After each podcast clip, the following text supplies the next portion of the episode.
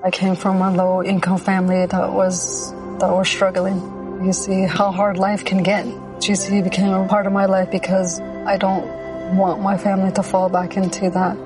I never thought education would take me this far. I'm still young. I still have a lot to do in my life and just want to get things done the way I want with a good education under me. I'm Stacy and Grand Canyon University helped me find my purpose. Bueno, la cosa está que arde. El buen herodiano obedece. Mm, Ya. ¿Y el buen cristiano? ¿Obedece o no obedece? Bueno, pues deberíamos de tenerlo mm, un poquito más claro.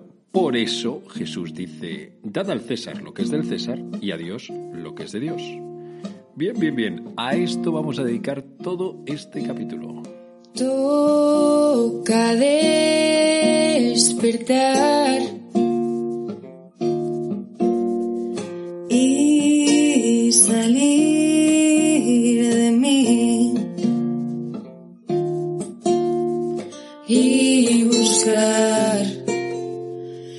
más allá.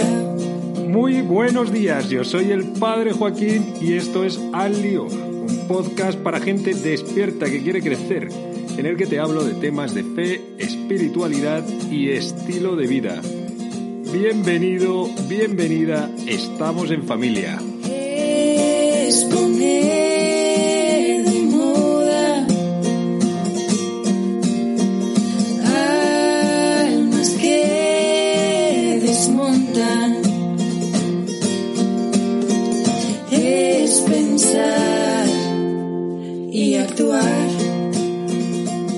Venga al lío. Entramos en materia. Decirte que tengo un montón de cosas que contarte. Lo primero de todo es que a mí Jesús me da mucha penita. Leo el Evangelio y pienso, oye, ¿cuánto tuvo que aguantar de verdad?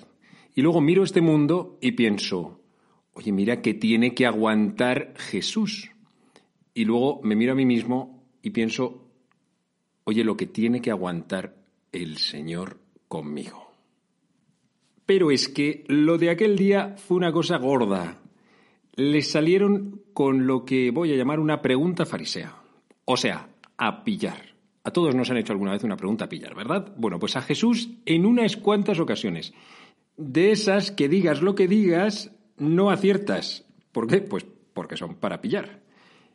Y claro, pues pillarle para poder acusarle. Y bueno, ya sabes tú cómo acaba la cosa. Así que te voy a leer el, meollo. Esto viene en Mateo 22, 15, 21. Mm, Mateo, quiero decir, Evangelio según San Mateo, ¿vale? Para, por si no abres una Biblia mm, últimamente. Dice así.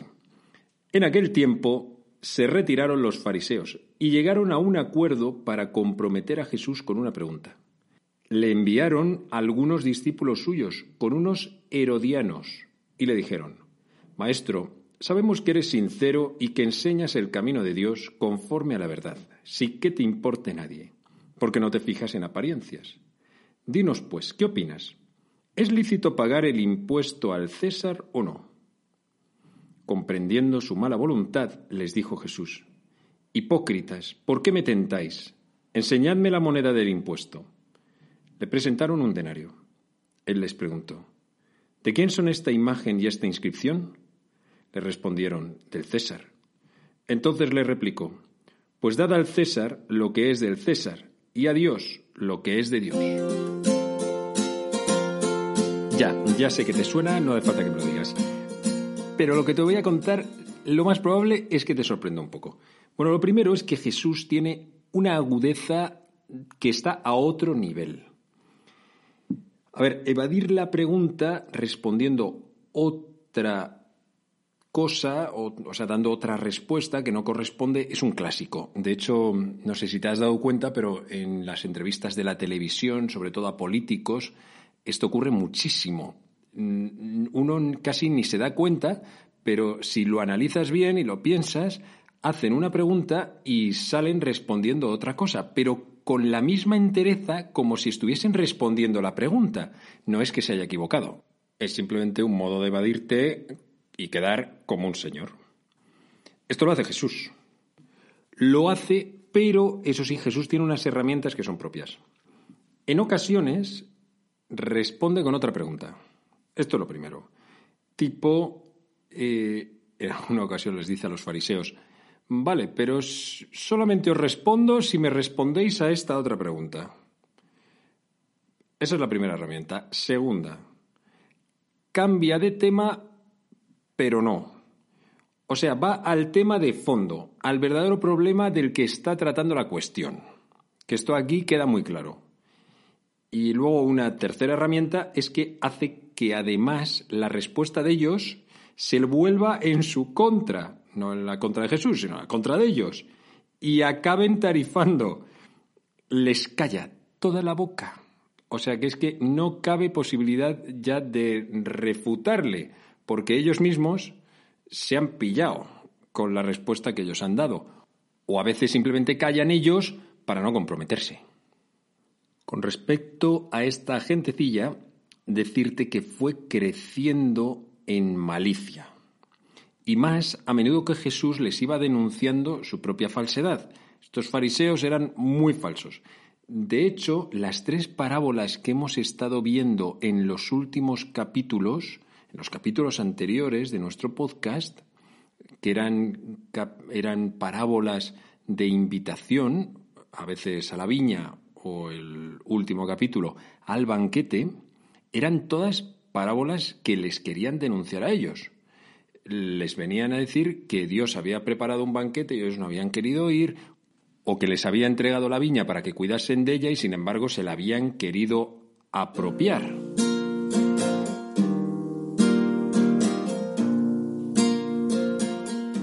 Claro, se había ido calentando el ambiente. Allí en Jerusalén se podía cortar el aire con un cuchillo. Entonces los fariseos celebran consejo para ver cómo acabar con él. Este consejo es una cosa horrible. Pensar es, es reunirse, quedar, montar, montar un consejo, montar una reunión para deliberar cómo hacer un mal. Y además, un mal a alguien en quien nunca habían visto maldad alguna. Un hombre que era absolutamente irreprochable, que era Jesús. Imaginaos lo horrible que puede llegar a ser una reunión así, en la que en los corazones lo único que hay es podredumbre. Luego, para colmo, se unen a quienes son sus enemigos sociales. Y lo que los une es precisamente un enemigo común, porque Jesús era incómodo a todos.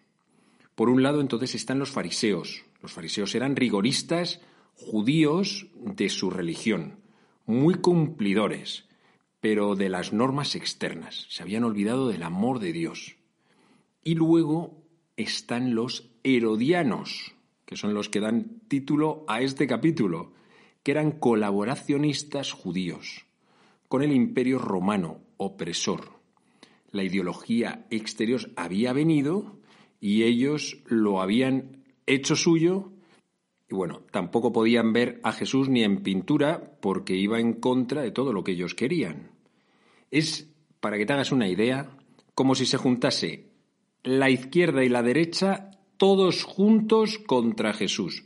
¿Por qué? Porque, como te decía, es que Jesús a todos es incómodo y además de verdad.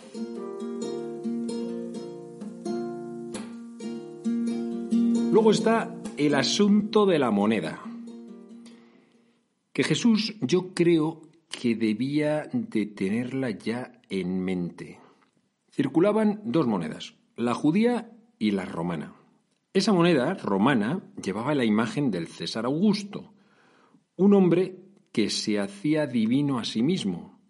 De hecho, ponía como inscripción, ponía Pontifex Maximus, o sea, el pontífice máximo. El que es puente, pontífice, viene de puente y, el máximo puente entre el cielo y la tierra. No deja de ser curioso, porque Jesús es justo todo lo contrario.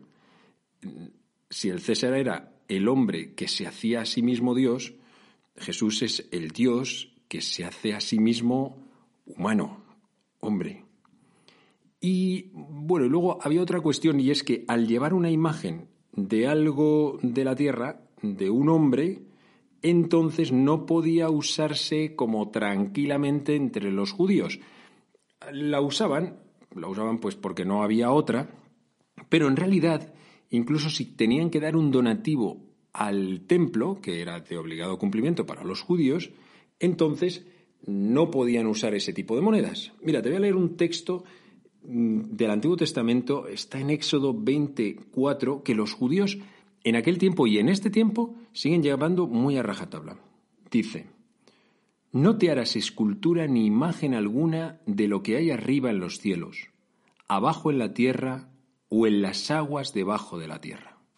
Claro, esto hacía que entonces el tema este de la imagen, si esta moneda tenía una imagen de algo que era terreno, en este caso un hombre que era el César, por mucho Dios que se hiciese, pues no podían echarlo al tesoro del templo como donativo, porque era como manchar el templo, como contaminarlo ritualmente dentro de sus movidas religiosas.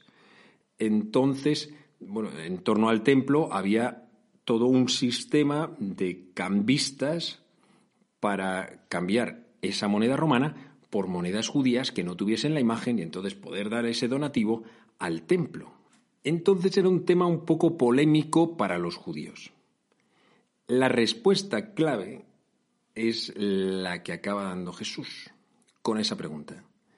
Entonces, ¿de quién es esta imagen y esta inscripción? Podía haber seguido diciendo, no son de Dios, ¿no? Vale, pues entonces dádselo a su dueño. Dios no lo necesita. Si esto no lleva la imagen de Dios, pues entonces dádselo al de la imagen, dad al César lo que es del César. Y así es como Jesús, de tapadillo, saca el tema que está verdaderamente en el fondo, que es el tema de la imagen. Es que muchas cosas en aquella época llevaban la imagen de personajes importantes de aquel momento.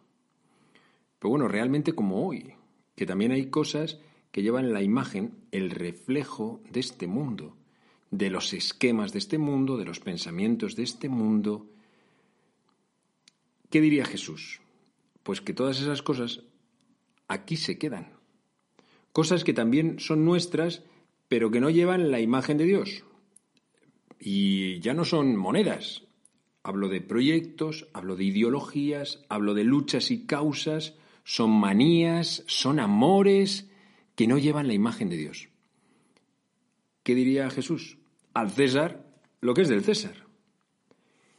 Y aquí es donde nosotros, tú y yo, podemos empezar a ponernos un poco nerviosos, porque la cosa se va acercando peligrosamente. Y al final es que cuando Jesús denuncia a los fariseos, nos, nos denuncia también a nosotros no es para tirar balones fuera, no, no, porque al final yo creo que todos nosotros llevamos como nuestro pequeño fariseo dentro que nos, que nos anima a ser un poco falsillos. Y, entonces, y, nosotros podemos preguntarnos de quién llevamos el rostro grabado, o sea, a quién pertenecemos. ¿Pertenezco a mi familia? ¿Pertenezco a mi novio o a mi novia? ¿Pertenezco a mi carrera? ¿Pertenezco a mi trabajo? ¿Pertenezco al Estado? ¿O a una determinada ideología? ¿O a mi proyecto de vida? ¿O pertenezco a mis padres?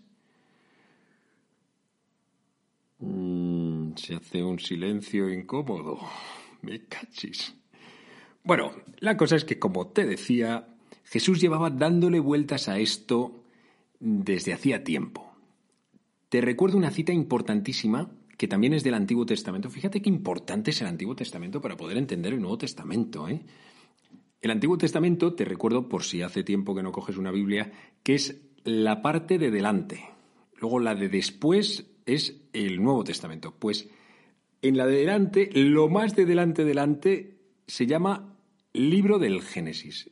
Y lo más delante delante, Génesis 1, eh, versículo 26 y siguiente, dice, Dijo Dios, hagamos al ser humano a nuestra imagen, como semejanza nuestra.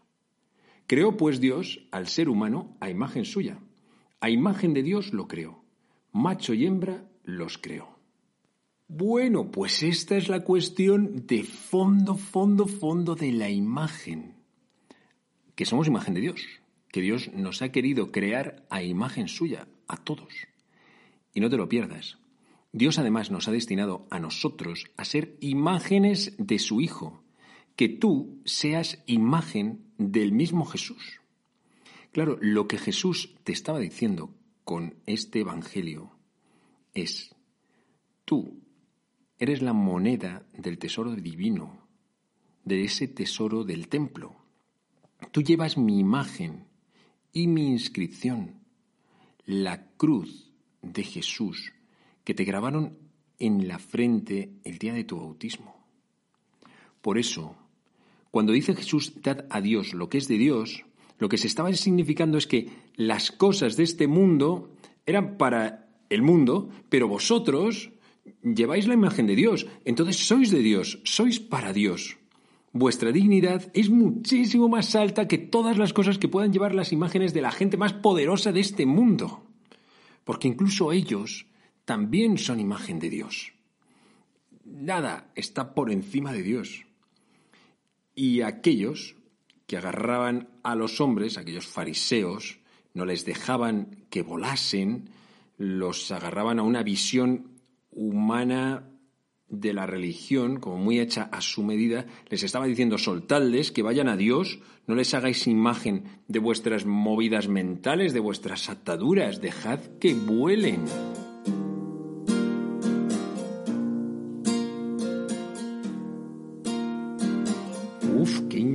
Intensa es esta lectura, oye. Seguimos. Espero que no estés a punto de deprimirte quédate con lo de la imagen, ¿eh? que es una cosa potentísima y, a eso estamos llamados. Pero ahora te voy a enumerar unos peligros que pueden existir en, en todo este tema de ser imagen de Dios. A ver, no sé si tú llegaste a hacerlo alguna vez cuando eras pequeño, pero yo sí, te confieso que sí. En un par de ocasiones fui a las vías del tren con una moneda.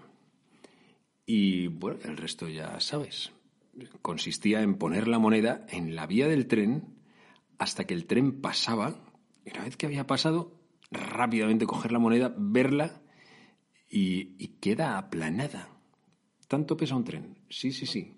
Se queda aplanada. Oye, pues así muchas veces nosotros dejamos que nos arrolle la vida y este aquí que perdemos la imagen de Dios que existía en nosotros.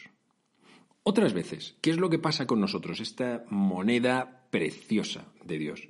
Pues que el desgaste hace mella también. Vamos de mano en mano o a lo mejor estamos y permanecemos demasiado tiempo en la mano equivocada hasta que se desgasta la imagen que Dios puso en mí. Otras veces se acaba dando una extraña metamorfosis de cambiar la imagen de Jesús por la imagen de otros líderes salvadores, Mesías para este tiempo, pero no para lo eterno. Mesías que no van a ser los Mesías para tus hijos, ni tus nietos, ni tus bisnietos. Y sin embargo ponemos en ellos como toda la esperanza. ¿Qué es lo que nos toca a nosotros? ¿Qué es lo que te toca a ti y a mí? Nos toca luchar por una mayor semejanza con esa imagen que Dios nos había entregado. Eres imagen de Jesús. Eres un tesoro. Tu dignidad está por encima de todo lo demás. Bueno, y no quiero que terminemos este capítulo sin haber dejado de tocar un tema que es clásico. Es que este dar al César lo que es del César y a Dios lo que es de Dios habla también de lo que se llama la división de poderes. Una cosa es las leyes humanas y otra cosa las leyes divinas. Y a cada una de ellas se nos exige una obediencia. Entonces, con este dicho, Jesús, en primer lugar, establece esta división de poderes, que son leyes distintas, que cada una van por un lado.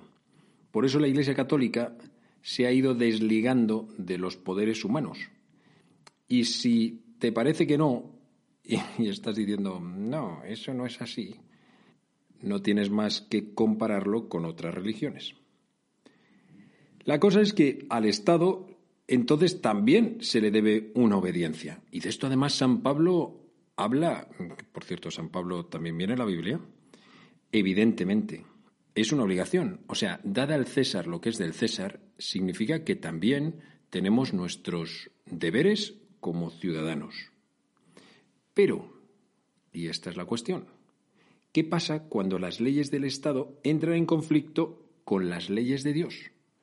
O sea, cuando se nos exige que no demos a Dios lo que es de Dios, sino que se nos exige que demos al César lo que es de Dios.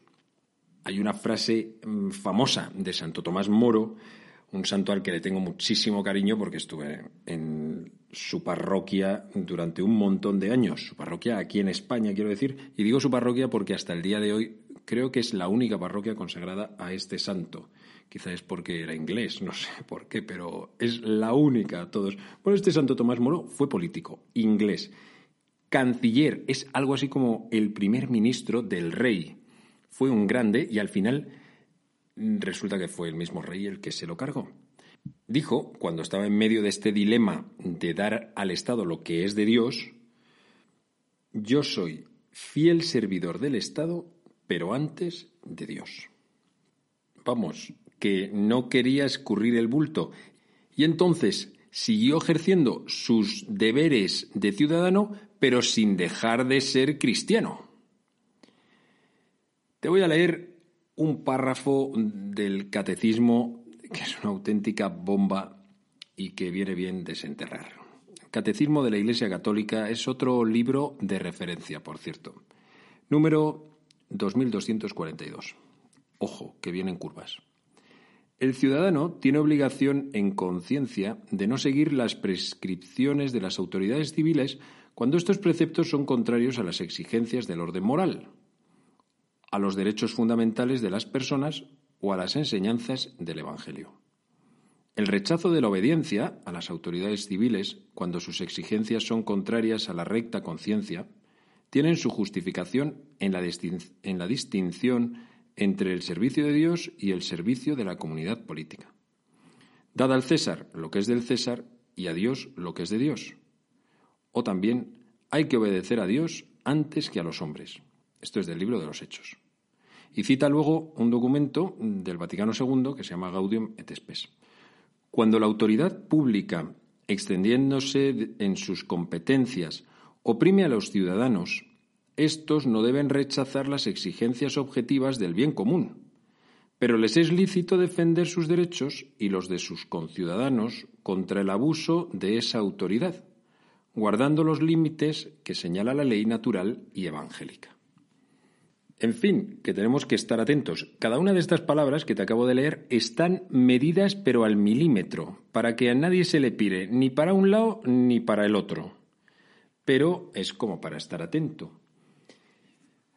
Estamos en un momento interesante de nuestra historia y no podemos desatender nuestros deberes como ciudadanos, menos en momentos como estos. Vivimos en España un momento de cambio social, económico y político. Más nos vale que en vez de estar viendo mm, series o grabándonos TikToks, estemos bien enterados de qué es lo que está pasando porque hay que dar al César lo que es del César. También a él hay que darle lo suyo. En fin, amigo, que con esto te dejo. Tenía yo ganas de grabar un capítulo más mm, del panorama actual. Disfruta mucho de esta semana. ¡Chao!